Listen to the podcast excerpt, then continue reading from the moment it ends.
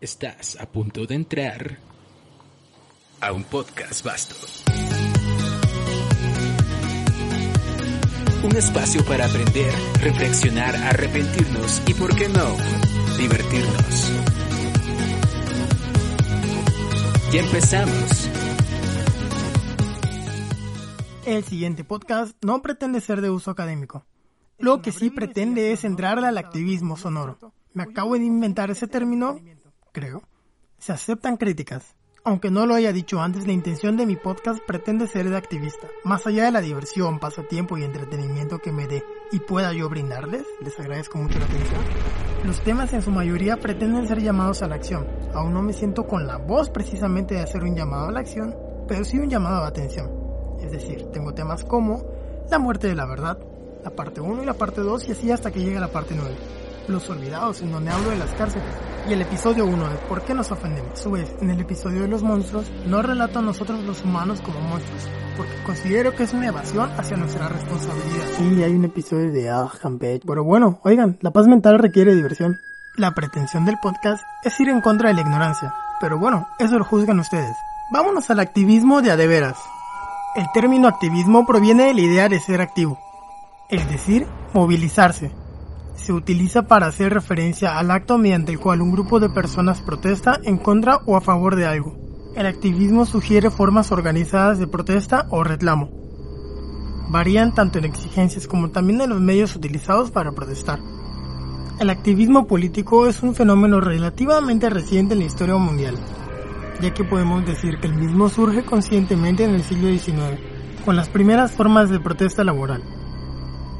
Este activismo se diferencia de otras formas de protesta como revueltas, ya que supone cierta organización, planificación y un determinado objetivo que lograr, ya sea este simplemente visibilizar una situación o descontento, como también transformar la realidad de una manera directa e inmediata. Existen muchas organizaciones sociales, políticas y culturales que se basan en el activismo como principal método de protesta.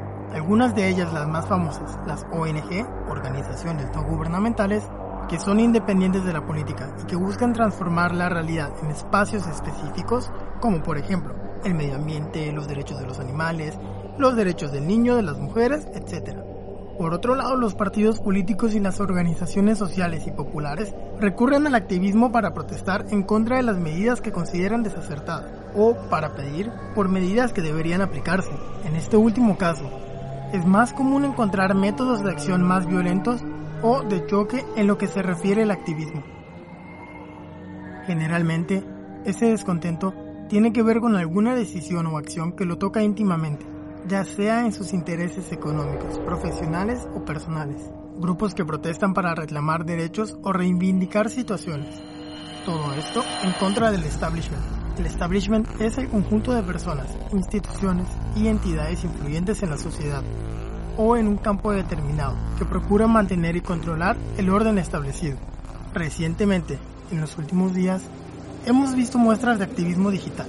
Hemos sido testigos de activismo poderoso, tanto en protestas físicas como en los medios digitales. Y no, no me refiero únicamente a anónimos.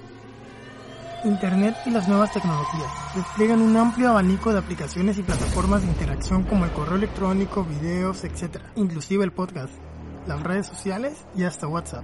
Todo esto ha traído nuevas formas de organización para la acción. Es importante también dimensionar su uso para no caer en la idealización, ya que se ha alimentado un imaginario no tanto respecto al alcance y poder que tienen, lo cual es cierto de alguna manera, sino de la facilidad y rapidez con la que funciona.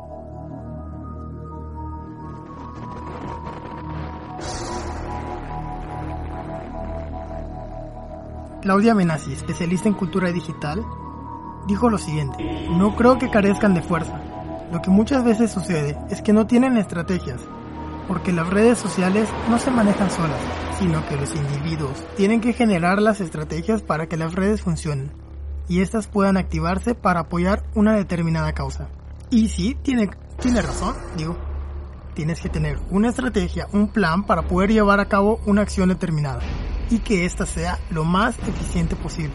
Estamos presenciando y asistiendo a un cambio de cultura política, favorecido por el medio en que los usuarios, que son a su vez ciudadanos están utilizando las nuevas tecnologías. El auge de las redes sociales, especialmente de Facebook y Twitter, ha venido acompañado de novísimos movimientos culturales, caracterizados por ser más horizontales que deliberativos, e incluir la viralidad como una de sus principales características. O al menos eso es lo que comentó Elena Hill para el artículo Nuevos activismos sociales en la era digital, de las masas al crowd.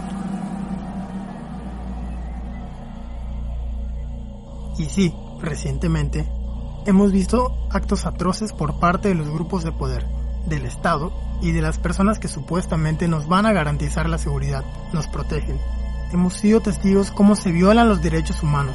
Hemos sido testigos de cómo nos quieren ver la cara de tontos. Afortunadamente hemos sido testigos de formas de protesta diferentes.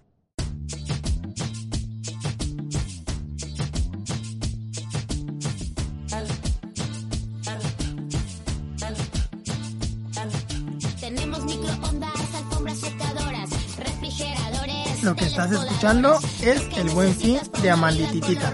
Sí, Amandititita, El Buen Fin. Porque la puse? Bueno, la canción retrata lo siguiente. La historia de una chica llamada Adriana de 24 años. Ella era empleada de limpieza de Liverpool. Adriana fue encontrada muerta en Liverpool. Fue asesinada por otro empleado llamado Mark. El gerente ordenó que escondiera su cuerpo, solo por evitar un escándalo, ya que era el buen fin. Su nombre real era Angélica Trinidad Romero. Es un caso real que sucedió el 15 de noviembre de 2015. Sí, este caso me tocó verlo también en las redes, pero ¿y qué pasó? Nada. Tristemente. Amanditita no quiso que esto pase al olvido, así que decidió hacer una canción. No sé ustedes, pero para mí esto es una forma de activismo.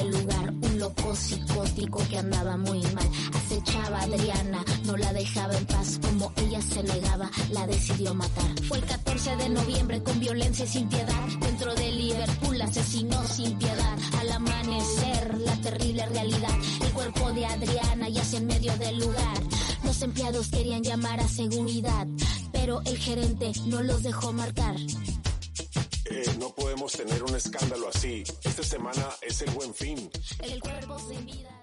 Porque así como hay gente que viola los derechos, hay personas que les interesa defenderlos. Si bien no poseen ellos una ONG, son un grupo poderoso de personas unidas cuyo interés común, muy aparte que pudiera ser el K-Pop, por ejemplo, es protestar ante las injusticias algunos de esos ejemplos, por ejemplo, change.org, donde tú puedes poner una causa y que las personas firmen para hacer viral el caso y muchas veces funciona, otras veces la verdad es utilizado como una plataforma de broma. Pero entre otros casos, por ejemplo, Twitter le quitó la verificación de presidente a Maduro en Venezuela, es decir, la palomita azul, que luego asimila como una cuenta verificada se la quitaron justo en el momento en el que Venezuela estaba teniendo una de las tantas protestas fallidas lamentablemente. Y uno dirá, oye, pero pues de nada sirvió que la quiten, ¿verdad?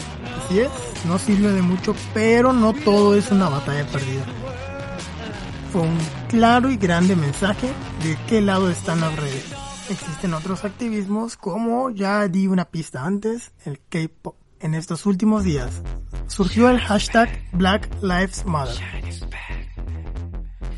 por lo que otro hashtag llamado White Lives Matter, de las vidas de los blancos importan, estuvo en contra del hashtag Black Lives Matter, tanto en Twitter como en Instagram.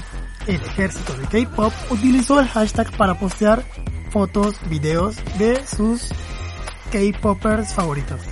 Sí, lograron inundar todo el timeline cuando entrabas a ese hashtag de K-Popers, de coreanos, bandas, 18 personas o inclusive de unas cuantas 6, creo que es poco para el K-pop, invisibilizando así las burlas de todas las personas blancas y racistas. Dentro del mismo evento de protestas, el Departamento de Policías lanzó una aplicación con la cual podrían denunciar a las personas que se encontraban realizando manifestaciones. Y de nuevo, un héroe apareció, o bueno, un ejército de heroínas, ingresando a la aplicación y saturándola de imágenes y fotografías de, bueno, pues ya sabemos de qué. Gracias, K-Popper.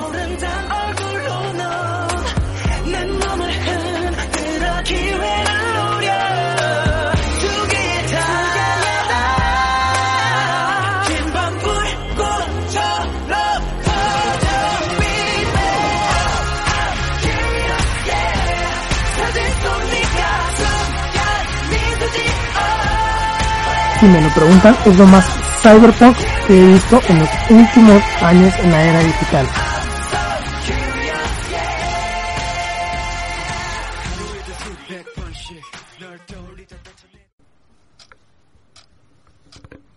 Nora López, Samir Flores Soberanis, Telésforo Santiago Enríquez, Homero Gómez, Raúl Hernández Romero, José Luis Álvarez Flores, Ougi Roy Martínez Pérez, Adán Vez Lira, Paulina Gómez, Carla Camarena, Isaac Herrera Avilés, Isabel Cabanillas de la Torre, Miguel Ángel Brena Ramos, Zenaida Pulido Lombera, Avirán Hernández Fernández, José Luis Álvarez Flores, Raquel Padilla, Sinar Corso, Leonel Díaz, María Luisa Ortiz Arenas, Cindy García, Benito Peralta Arias, Jesús Memije y su hijo, Cristina Vázquez Chavarría, José Luisa Marrón Torres, Bernardino García Hernández, Óscar Cazorla, Gustavo Cruz Mendoza, Manuel Gaspar, Noé Jiménez, Eulodia Lilia Díaz y Luis Armando Fuentes.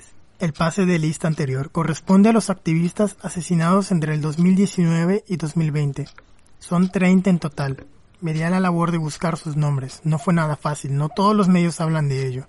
Al menos no los medios nacionales de gran alcance. Animal Político, por ejemplo, no cubre todos los casos y es un periodismo serio de investigación. Todo esto tiene que ver a que la nota sí importa. Fueron cuatro activistas los que murieron en pandemia, los cuales fueron los que mencionó Animal Político no solo están ellos. Solo medios locales cubrieron la nota.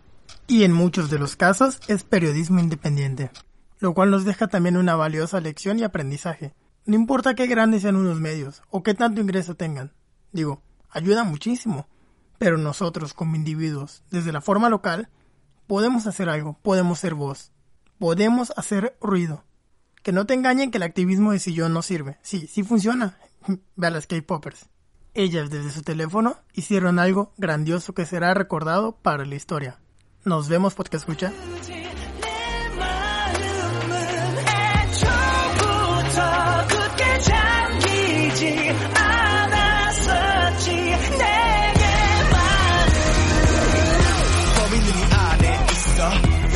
아무도 나갈 수 없어.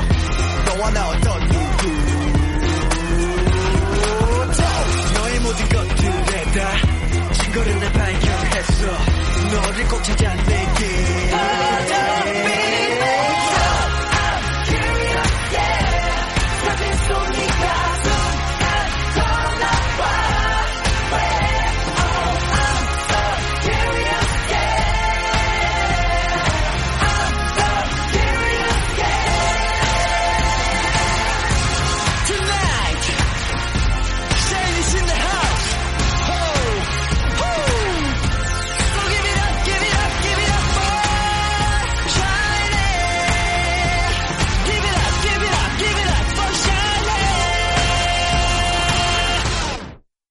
canción que acabas de escuchar se llama Sherlock de Shiny, que en paz descanse, por cierto.